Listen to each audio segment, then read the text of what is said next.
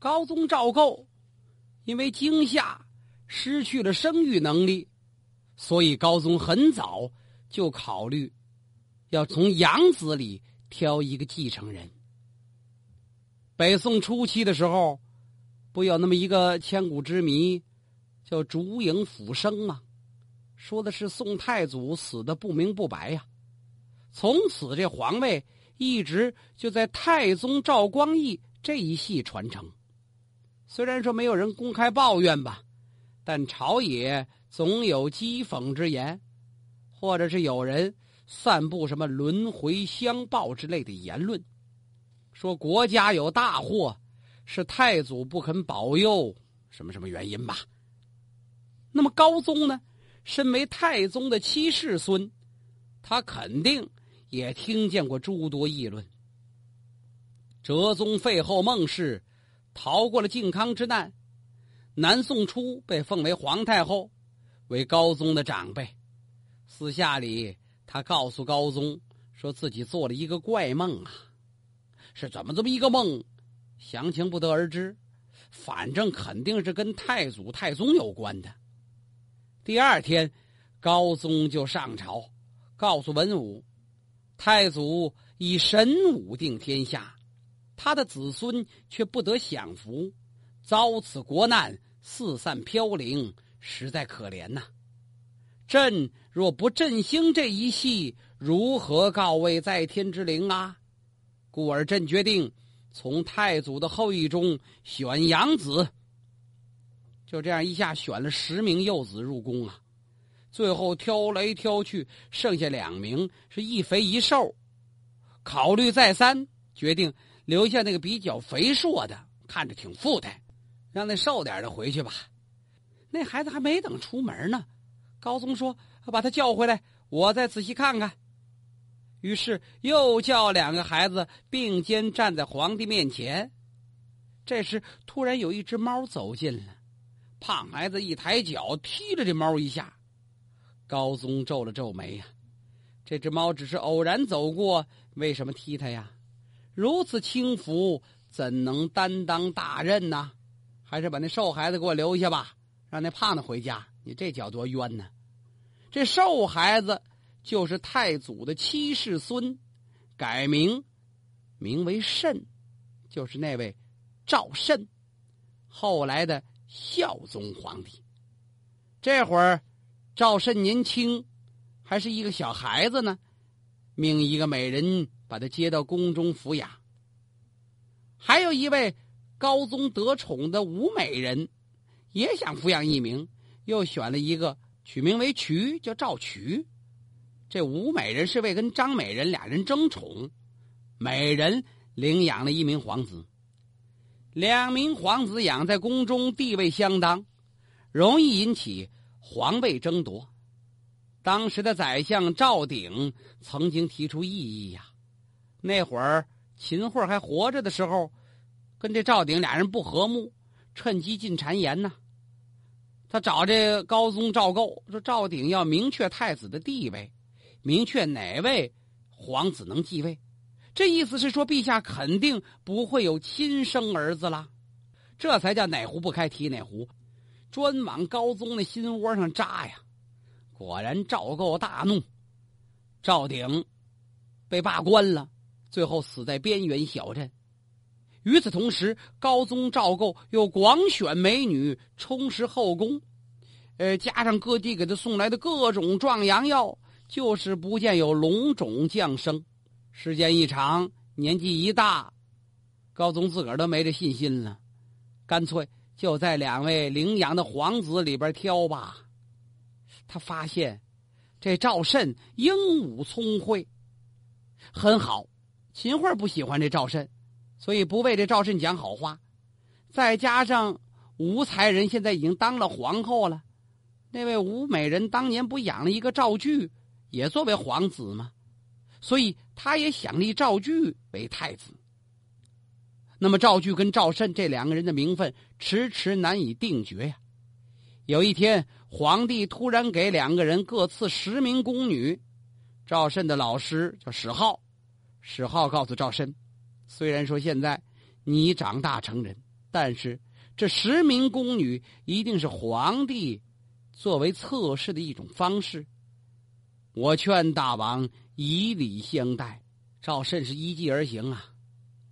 果然，过了四五天，皇帝就把这二十名美女召回了。一问呢，赵慎这边这十名经过检验，全是处女，而赵渠那边十名都已经跟赵渠上过床了。高宗，你别看他自己是贪酒好色之人，但他心里边知道，皇位的继承人绝不能是纨绔子弟呀。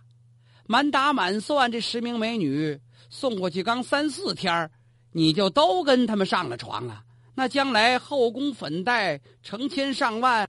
你能把国家百姓放在心中吗？就好像他赵构是把百姓国家放在心里一样。这会儿，高宗心中的天平完全倾向于赵慎了。这次调查之后，把双方的各十名美女仍旧送还，只不过在暗地里，赵慎已经先赢了一局。高宗做了三十六年皇帝，由打建炎到绍兴初年。应该说是饱经战患，做过俘虏，受过兵变的惊吓，也尝过颠沛流离的苦头。中间这二十年，总算是享尽荣华富贵了。没想到到晚年，又受到金人的威胁，几乎要上船逃跑。因此，绍兴三十年，金军刚刚有所动作的时候，宋高宗赵构就萌生退役。这时，他才公开宣布。让赵慎作为继承人。第二年，金军大举进攻，两淮宋军败退，朝臣纷纷请求逃跑。赵慎挺身而出，要求上前线领兵。老谋深算的史浩，就是那赵慎的老师啊，这会儿正在家里边病休呢。一听此事，连呼糟糕啊！怎么回事啊？原先苗阜、刘正彦兵变的时候。高宗曾被迫让位于太子啊，从此这高宗是十分忌讳武将，更别提什么皇子领兵了。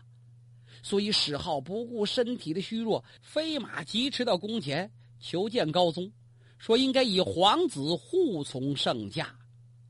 哎，这跟领兵可就俩概念，那是皇帝御驾亲征，皇子随行保护。高宗果然满意这一方案。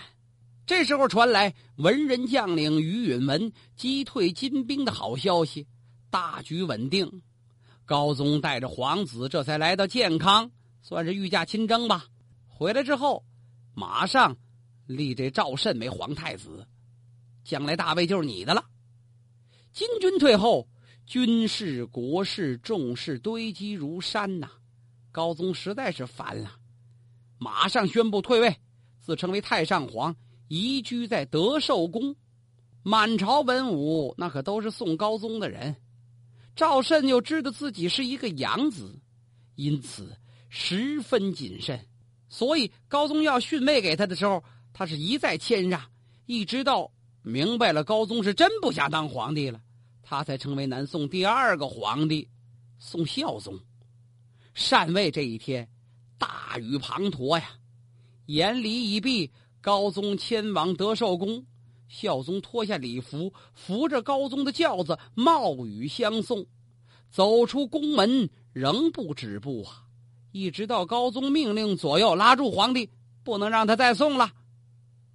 这位孝宗这才回宫，望着养子的背影，高宗赵构很满意。我托付的人，看来没有什么可遗憾的啦。孝宗死后，被追谥为孝，还真有原因。他真是个大孝子。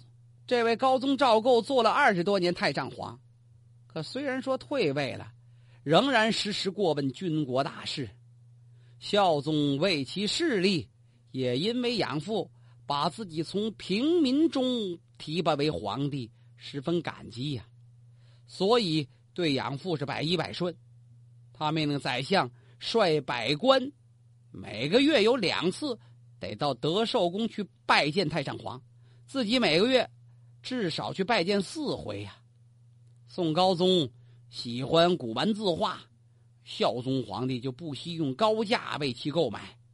有一次，孝宗皇帝喝多了，许愿奉太上皇二十万，给你点零花钱。一张嘴就二十万，这不喝酒给闹的吗？事后他忘了。过了几天，太上皇赵构问起这事儿来了。高宗的皇后就是那位吴才人，连忙说：“帖子早就送来了，让您去国库取。因为不知道是银子呀还是铜钱，所以没给您送来。”高宗一听，我要那么些银子干嘛？不过弄点铜钱就罢了。这位吴才人倒是对这孝宗皇帝是真不错。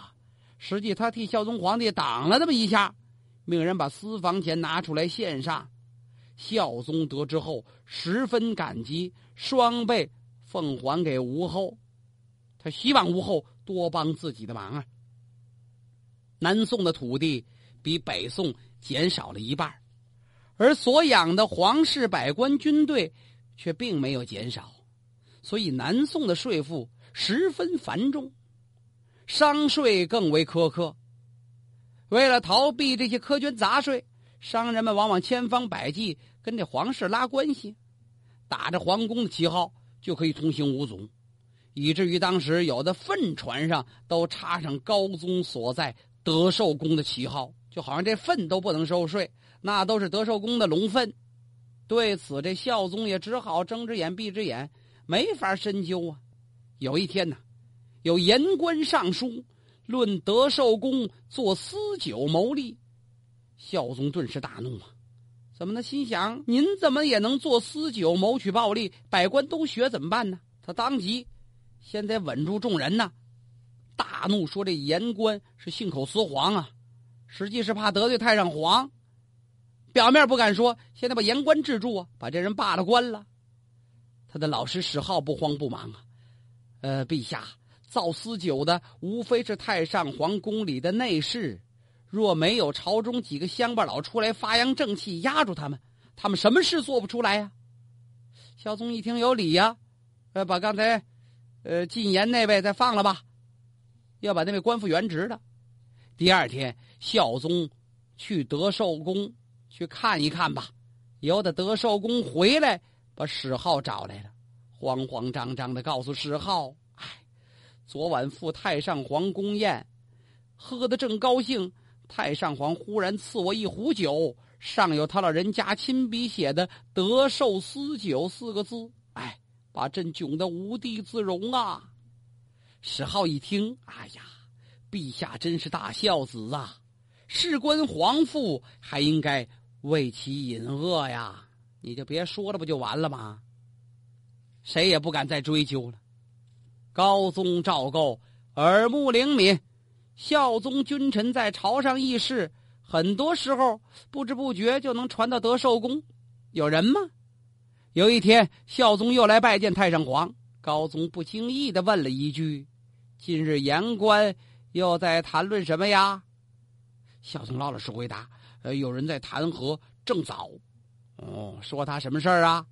莫非批评他娶嫂为妻吗？”啊？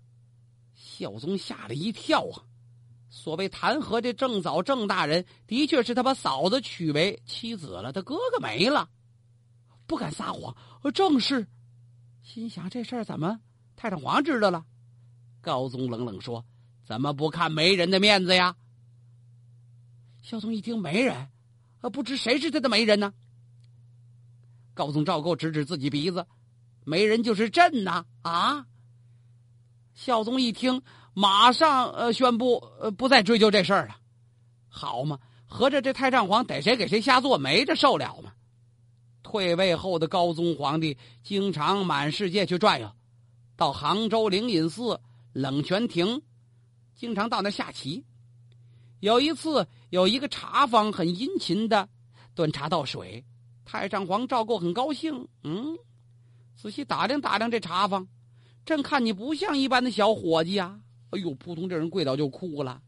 陛下圣明，小人本是县官，得罪了监察官，被弹劾罢了官啦。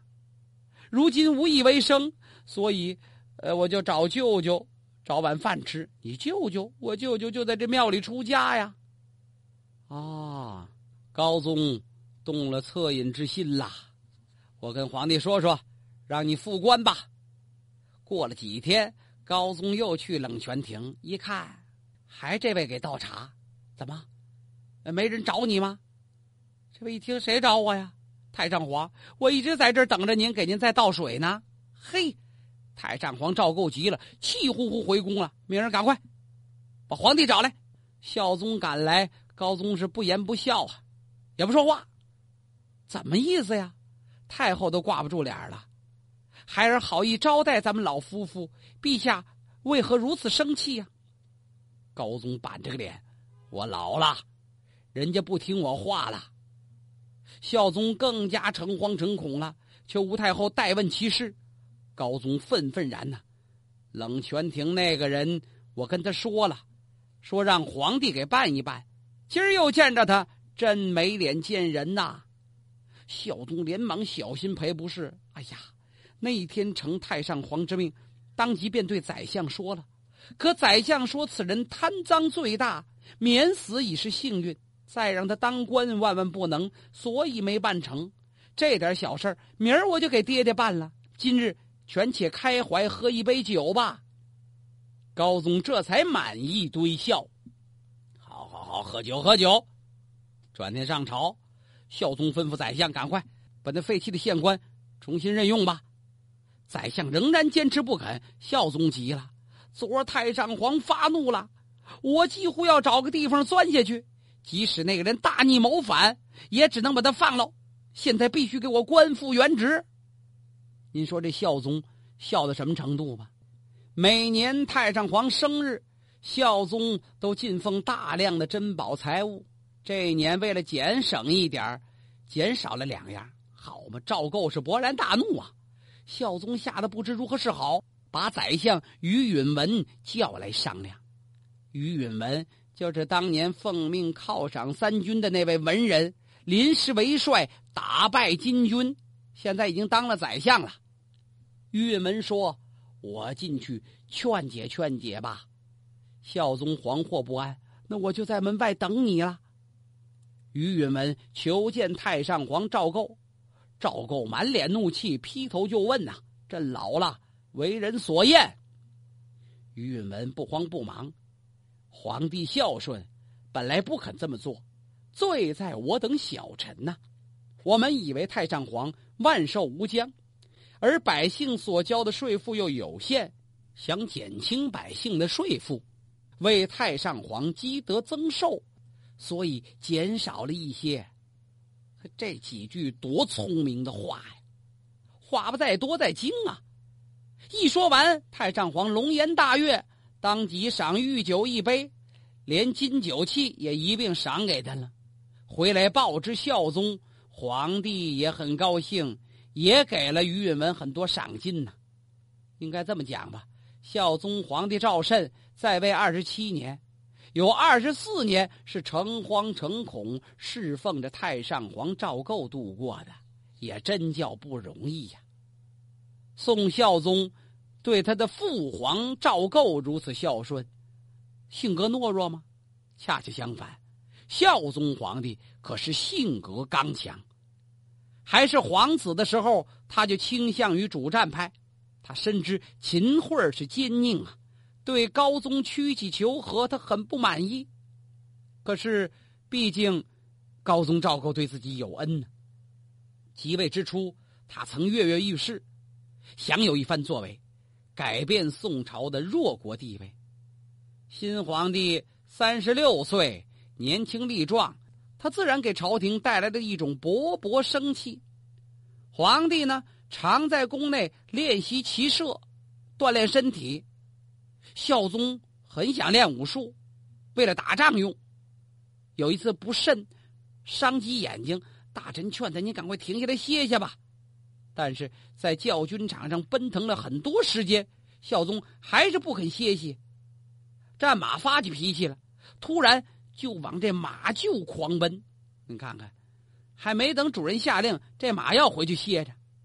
这马厩那门矮呀，孝宗坐在马背上，那必然被磕成重伤。刚才眼睛伤点，这回再把他磕着，那左右还活了活不了，赶忙过去就想拉住这匹马，但是这匹马既然发了脾气了，烈性上来，谁也拦不住啊！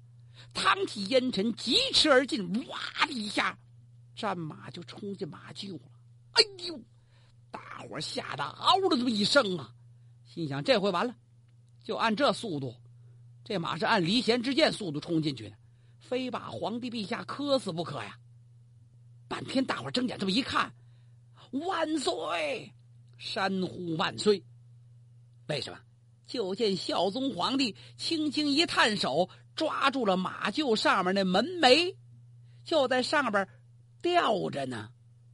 合着他早已预料到蓝鲸马不赶趟，跳马没功夫，轻松一跃躲过了危难呐。众人扶他下来，孝宗皇帝面不改色，谁能不喊万岁呀？在宫内行走的时候，孝宗皇帝经常携带一条黑漆拐杖。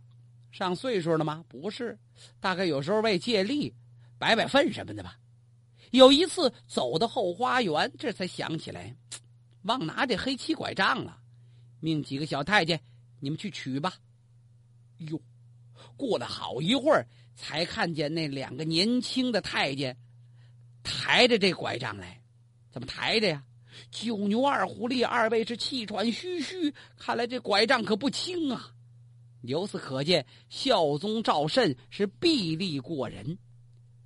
改朝换代后，南宋政治呈现出了几分朝气，一些意气风发的年轻人得到重用，日夜筹划北伐。皇帝。也指望一举打过淮河，直捣黄龙府，甚至想御驾亲征，过过铁马金戈的瘾。可是，他忽视了最重要一点：金军虽然现在不比以往了，宋军可也远不如绍兴初年了。这时候的南宋军队多由南方当地人组成，机灵有余而勇武不足，再加上多年和平，缺乏训练。纪律涣散，根本无法跟当年的岳家军、韩家军相比。何况良将老死殆尽，新进的年轻人嘴头虽硬，没几个能干的。在这样的形势下，不致力于加强军事实力，而企图一战定天下，结果怎能让人乐观呢？这会儿，南宋初期的主战派大臣只剩下张俊一个人了。这个张俊可不是跪在岳飞墓前的那个张俊，那个是单立人的俊。这个张俊是三点水疏浚河道之俊，他是南宋主战的老臣。孝宗首先要重用这张俊。孝宗原先的老师史浩极力反对，处处却跟这张俊为难。大部分朝臣都想苟安现状，自求富贵，不愿承担责任。张俊就在这举步艰难的情况下，终于在健康设立指挥部，是奔赴前线。